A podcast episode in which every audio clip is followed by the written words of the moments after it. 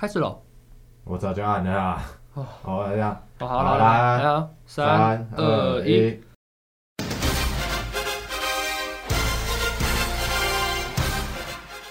欢迎来到广播野球，球来就听。我是主持人小波，我是主持人 Elvin。OK，继上一次我们聊完了富邦来帮忙，对，之后。哎，今天今天我们就是要来聊乐天桃园啦，因为毕竟是我们战绩是第三名，大家应该已经看出来我们是怎么一个疗法了。对，虽然说之后之后两那两队可能有点私心，但是没关系，我们今天要来聊就是乐天桃园队。那我们首先先来看到乐天桃园队，他上年他去年的他的战绩是如何呢？他去年的战绩上半季是三十三十。那胜率五成，排名第三。那以上半季三十三十看来是没有什么问题啊。谁知道？没错。那下半季变成二六三一三，二十六胜三十一负三和，那是排名第四。然后他是跟富邦并列的。对。那之后呢？全年度战绩是五十六胜六十一败三和，那是年度第三名。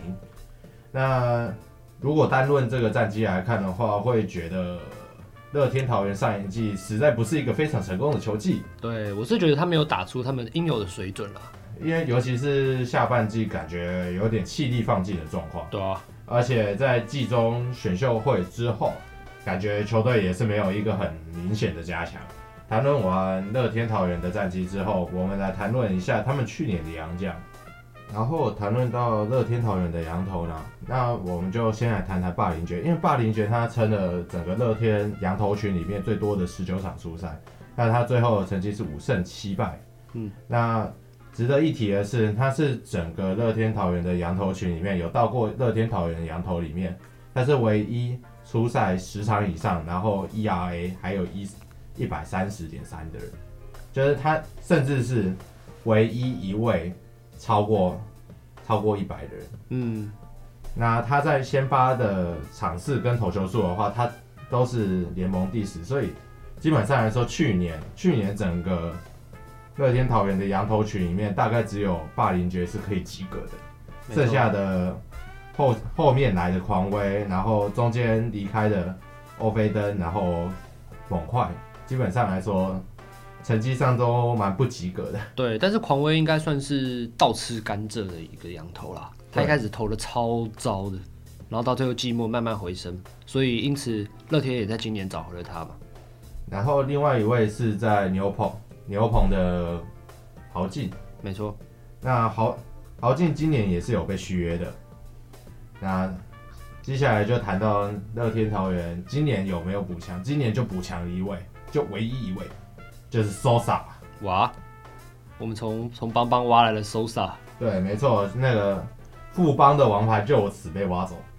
那我个人是觉得 OK 啦，反正看来看来那个乐天会输，有一大部分都是投手的原因。那那挖走一个很强投手不是什么问题。对啊，然后重点是，我觉得我需我们需要担心的就是 Sosa 的健康问题了。对，因为毕竟他也三十六岁了，而且他是有伤势问题的。对啊，所以我们不太能知道他的状态能恢复的完不完全，所以用能能不能用他最佳的状态去迎接下个这个赛季。那讲完羊头之后，我们来讲一下去年完全大复活的乐天土头。去年的乐天土头呢，他们主要出赛的有四位，分别是黄子鹏，然后张喜凯、翁。翁伟俊，然后跟曾仁和，那当中的黄子鹏撑了乐天投手群里面最多最多的先发场次，嗯、他撑了二十二场的先发，然后成绩是九胜八败。那他原本，那黄子鹏他原本是一位中继后援投手，对，那他在今年转任先发之后反而大复活了。那这边要讲的是乐天他明年可能可能的投手人选大概就会是黄子黄子鹏，然后、嗯。翁伟军，然后曾仁和，然后配上羊头群的两位、三位。对，他说他们的先发轮值。嗯，我是也蛮看好黄子鹏在下一季的表现的。毕竟他大家都说他中继转先发是不可行的嘛，因为这样的这样调整其实对投手来说有点困难，但是他就是做到了。他有很好的体力调配，然后赛季中要按照球队的给他的菜单去训练，所以我觉得他是一个蛮自律的选手啦。所以我认为他在新球季应该还是会缴出一样不错的表现。然后讲完先发之后，来讲讲那个桃园最问题最多的牛棚。哇，牛棚每次都在后半后半段翻盘了。对，那乐天乐天去年的毛病就是那个前面先发投的好好的，后面被牛棚搞掉。那牛棚他到底出了什么问题呢？牛棚牛棚投手就是进入了中华职棒最常最常被讲的那个问题，他们只用能用的神。哇，这个那那大家都变劳劳工了，对啊，直接变血汗劳工。所以大家最后就是能者过劳。那我跟你讲一个数据，那个去去年呢，赖鸿成他出赛数总共是五十八场，太血汗了吧？那这五十五十八场是什么意思呢？甚至赖鸿成去年有一段时间都没有被登录在一军里面。他有在登登录在一军里面的比赛，每两场你就可以看到一次赖鸿成，所以就是天天天天赖喽。对，几乎等于是天天赖。你只要去看比赛，几乎就是看得到赖鸿成。然后另外一个呢，就是陈宇勋，五十五场，两两个这些血汗劳工代表。而豪豪进也是一个羊头劳工，那他去年的初赛是五十三场，然后四十九场的中继后援。对。那这边这边来讲一下，到底为什么会出现这种状况？那主要问题呢，大概就是因为就真的没有人。对，因为黄子鹏也转转转先发了，嗯，所以你后援能用的人越来越少，对，然后后继之力又还没补上来。对，其实那天有试着把陈冠宇也调往后援，不过那时候先发投很烂的时候。不过陈冠宇看。以他在后援的状况来看的话，也不是真的特别强。对，而且我觉得乐天选陈冠宇的目的不可能是为了后援吧？你用一个第一轮，然后选一个只能投大概几局的投手，这样根本不值得啊。不过要我讲的话，因为陈冠宇他在罗德队的时候，其实就是后援，大部分就是称中继后援。对啦，因为他有投过先发，就是一开始在横滨之星哦，然后后来去。罗德刚开始的时候有投过先发，后来大部分以中继后援为主，所以我觉得他们选进陈冠宇的时候，应该有考虑到这一点的啦。那讨论完那个乐天桃园他们的投手的问题之后，接下来讲到野手的部分。嗯，那野手这里今年今年我觉得最有最有竞争力的应该是捕手，因为今年捕手那个。就看小胖，小胖是不是继续蹲？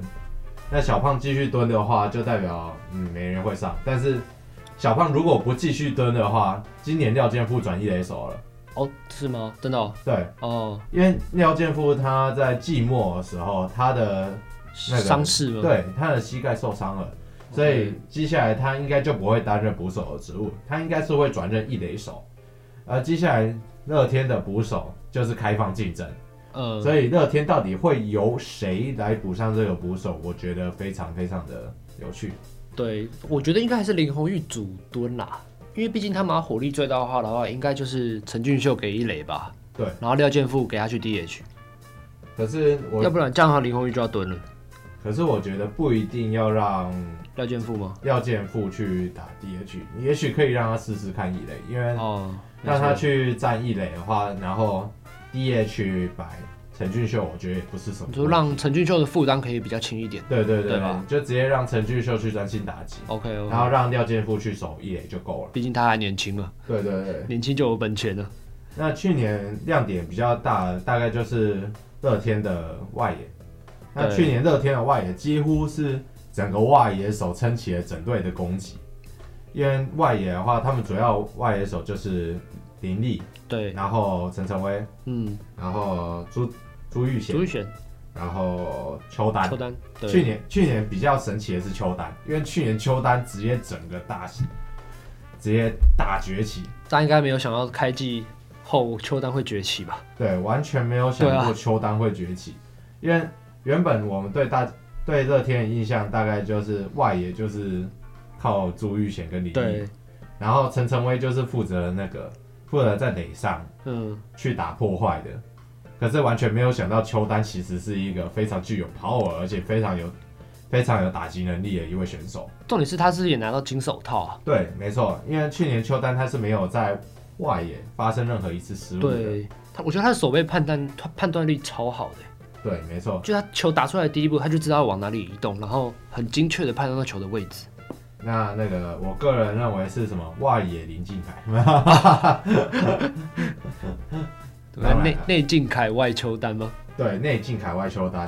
那个，然后再是讲到内野部分，刚刚有讲了一下捕手的竞争，那之后内野的话，看二垒是不是？我是听说林立好像要被调往二垒了，好像又要回去了。不过现在二垒站的是郭彦文。不过郭彦文老了，这几年的身手退化有点太严重了，太所以真的太严重了。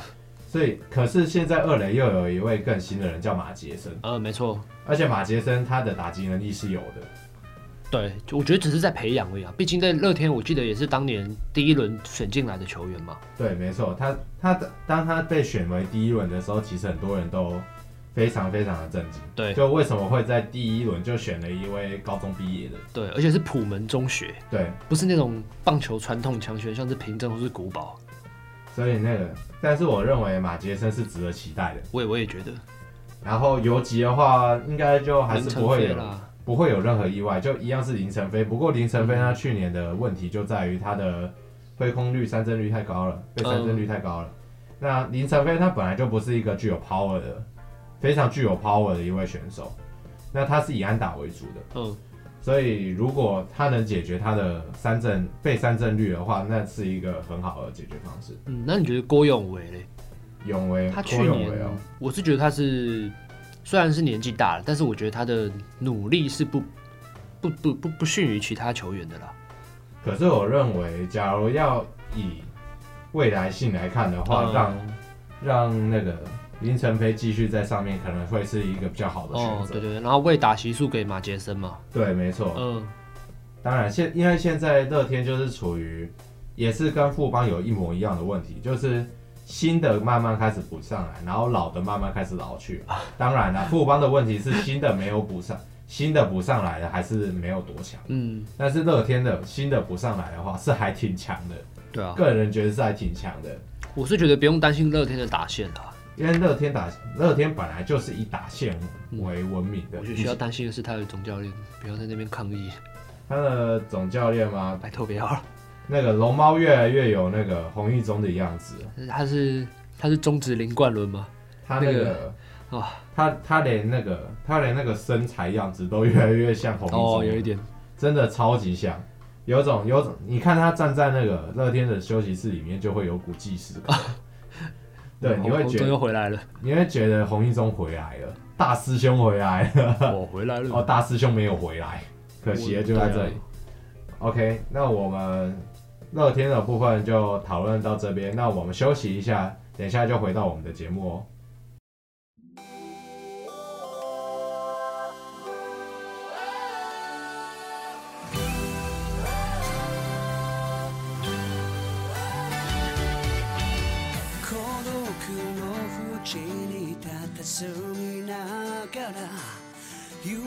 求めてまた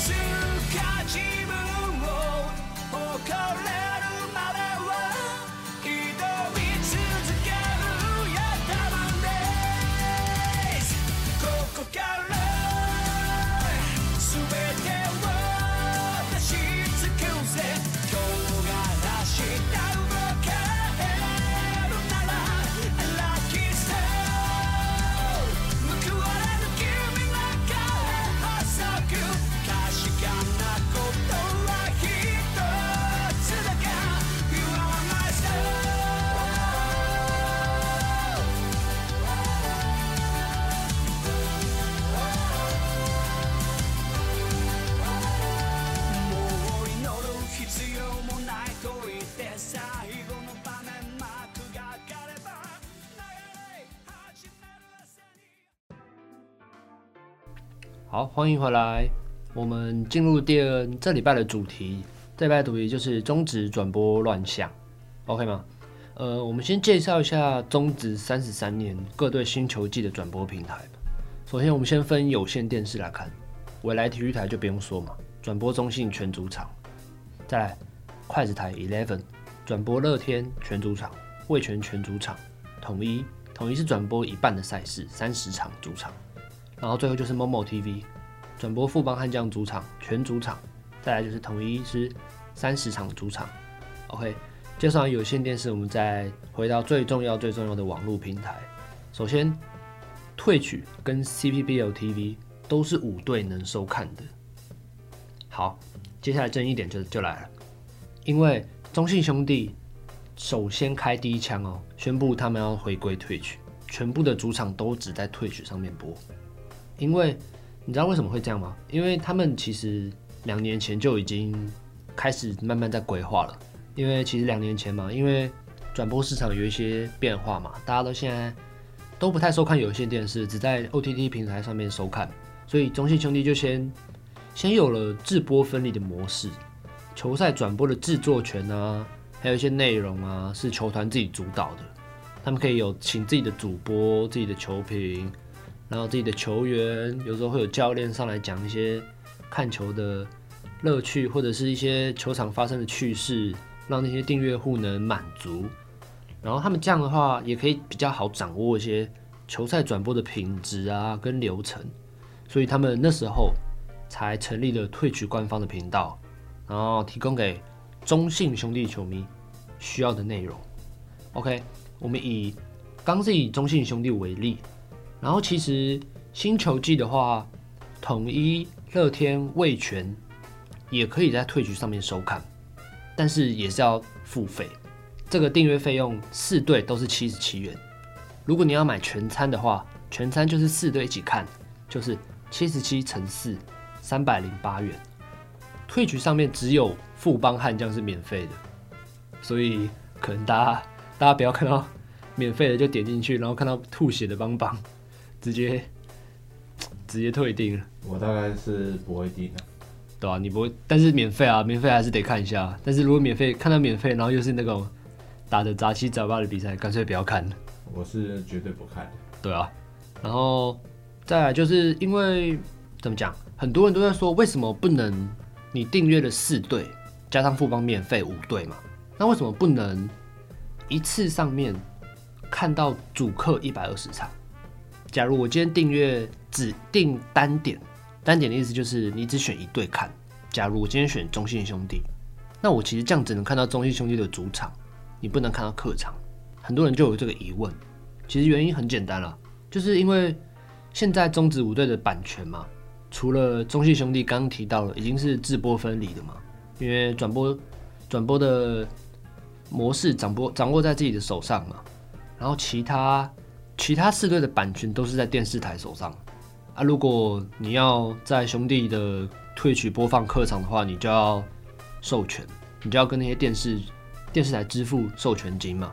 但是这个现阶段来说是比较对比较也是比较难达成的一件事情。但是我自己是认为，这个未来也是必定会发生的。未来一定有一个这么一个日子会发生，就是你在 Twitch 能看到主客场。一百二十场单一球队都可以看得到。讲完了 Twitch，接下来我们来讲讲，先谈谈其他的网络平台好了。Eleven App 就是 OK。刚提到了 Twitch 跟 CBBL TV，我们先先往下讲，等下会再回来讲 CBBL TV 的问题。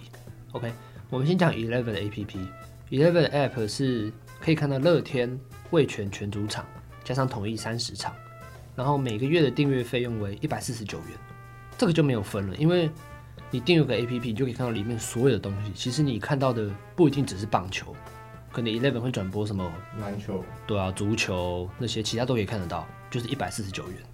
然后再来就是 Hami Video，Hami Video 就是中华电信旗下的，你可以看到统一三十场的主场，还有富邦全主场。然后这个的话，每个月的订阅费是九十九元。然后我自己本身啦。去年我是有订哈密 video 的，因为我觉得非常的划算，因为九十九元嘛，去年是九十九元，你可以看到五队的赛事。因为我主要就是在爱尔达上面看哈密 Video 里的艾尔达，然后去年还有 Eleven，Eleven 还没退出哈密 Video 的时候，OK，我是觉得这样有点太划算了，九十九元，这个九十九元五队都可以看得到，真是送幸福。但是以今年来看的话，就不会划算了。对啊，今年来看，今年就只有富邦，嗯、然后统一三十场。对，除非是真的是你就是富邦球迷啊，但是富邦球迷。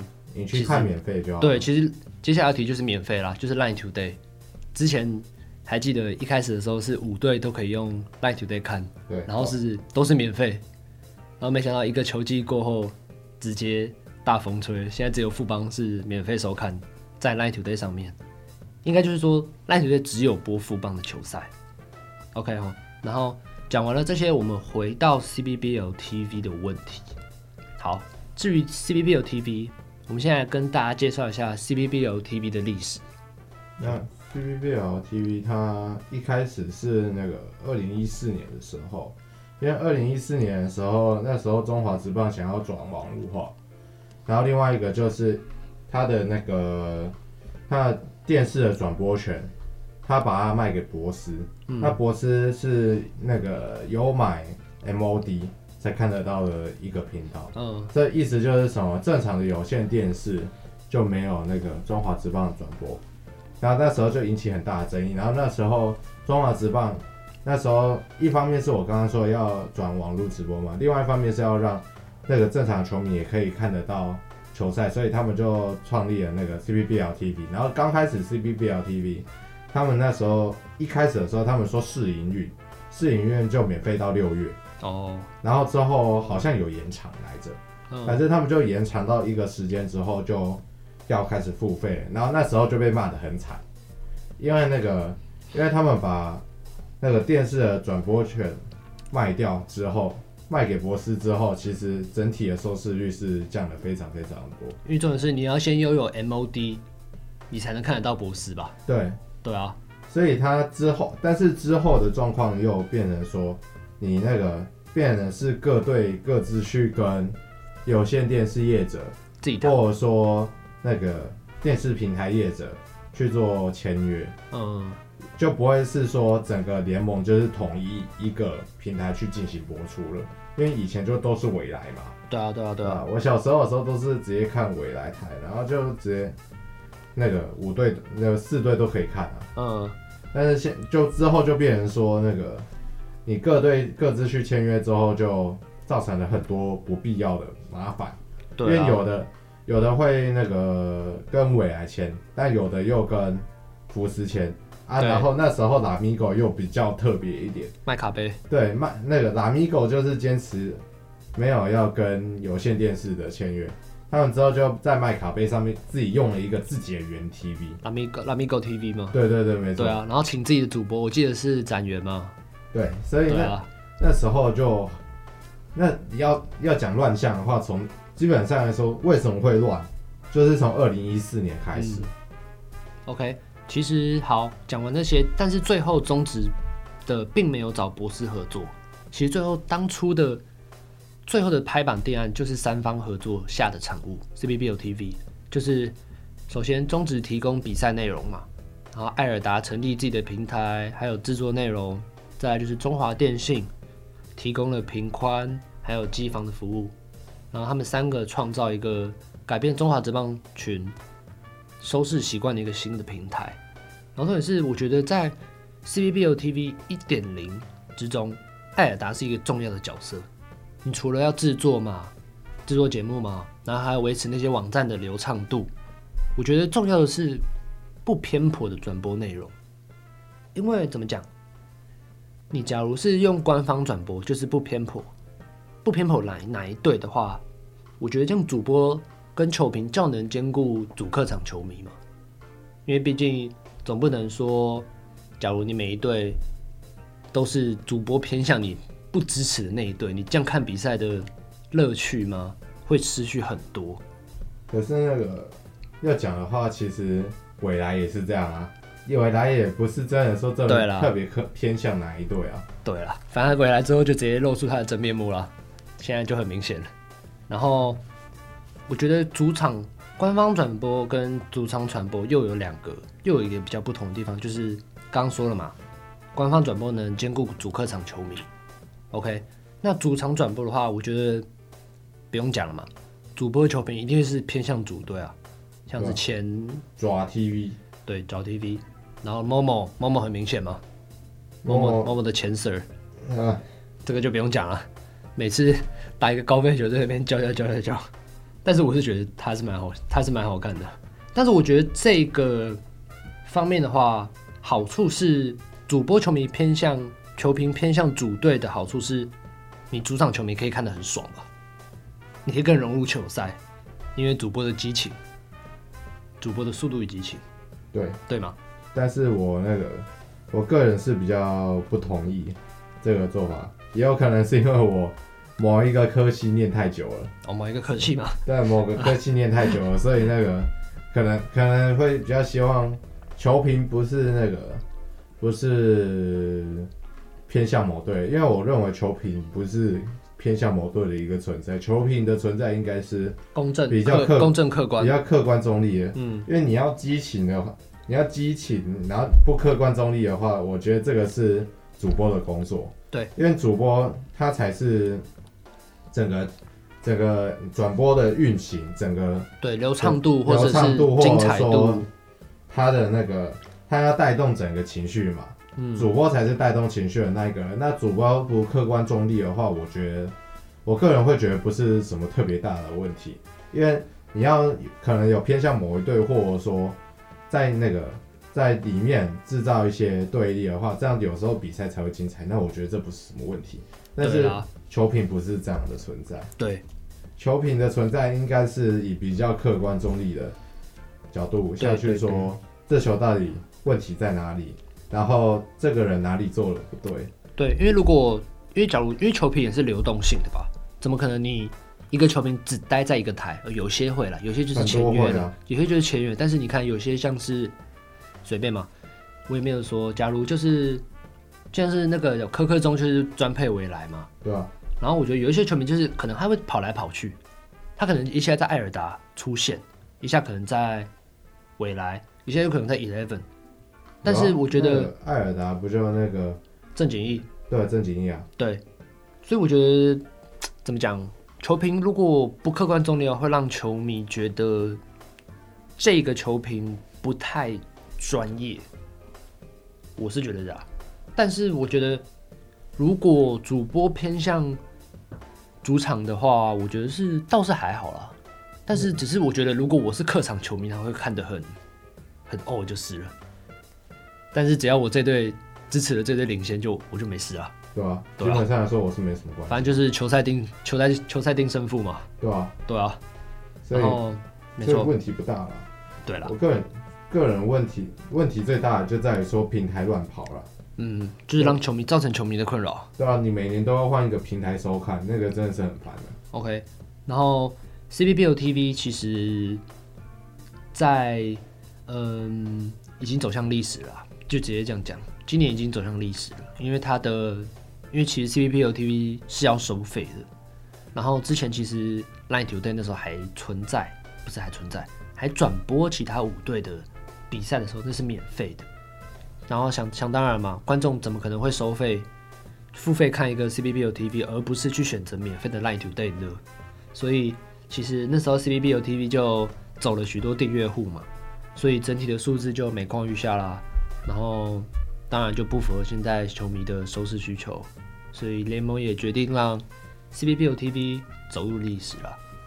然后新球季的方面呢，蔡会长也宣布要跟电信平台业者合作，然后提供一个订阅可以订阅单队或者是订五队的方案。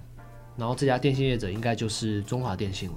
中华电信的哈密 video，他这么爱中华电信，一定是不意外，不意外，没有没有第六队，至少来个转播吧。对啊。然后 CBBL TV 二点零，预计在三月二十八、三月二十九公布收费方式。其实也就是说，如果现在在听这一集的你，应该已经知道 CBBL 二点零如何计价了，就看你要不要买买，要不要买了。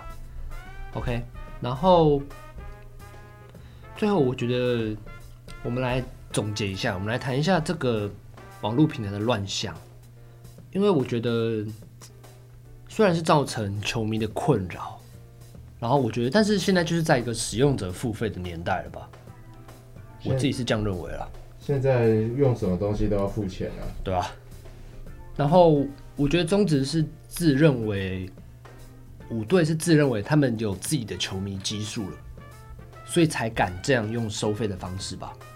因为你看，以以另外一个运动就是篮球为例，现在已经新成立的 Plus League 啊，然后 T1 联盟，他们现在都是以免费的方式在让球迷收看的。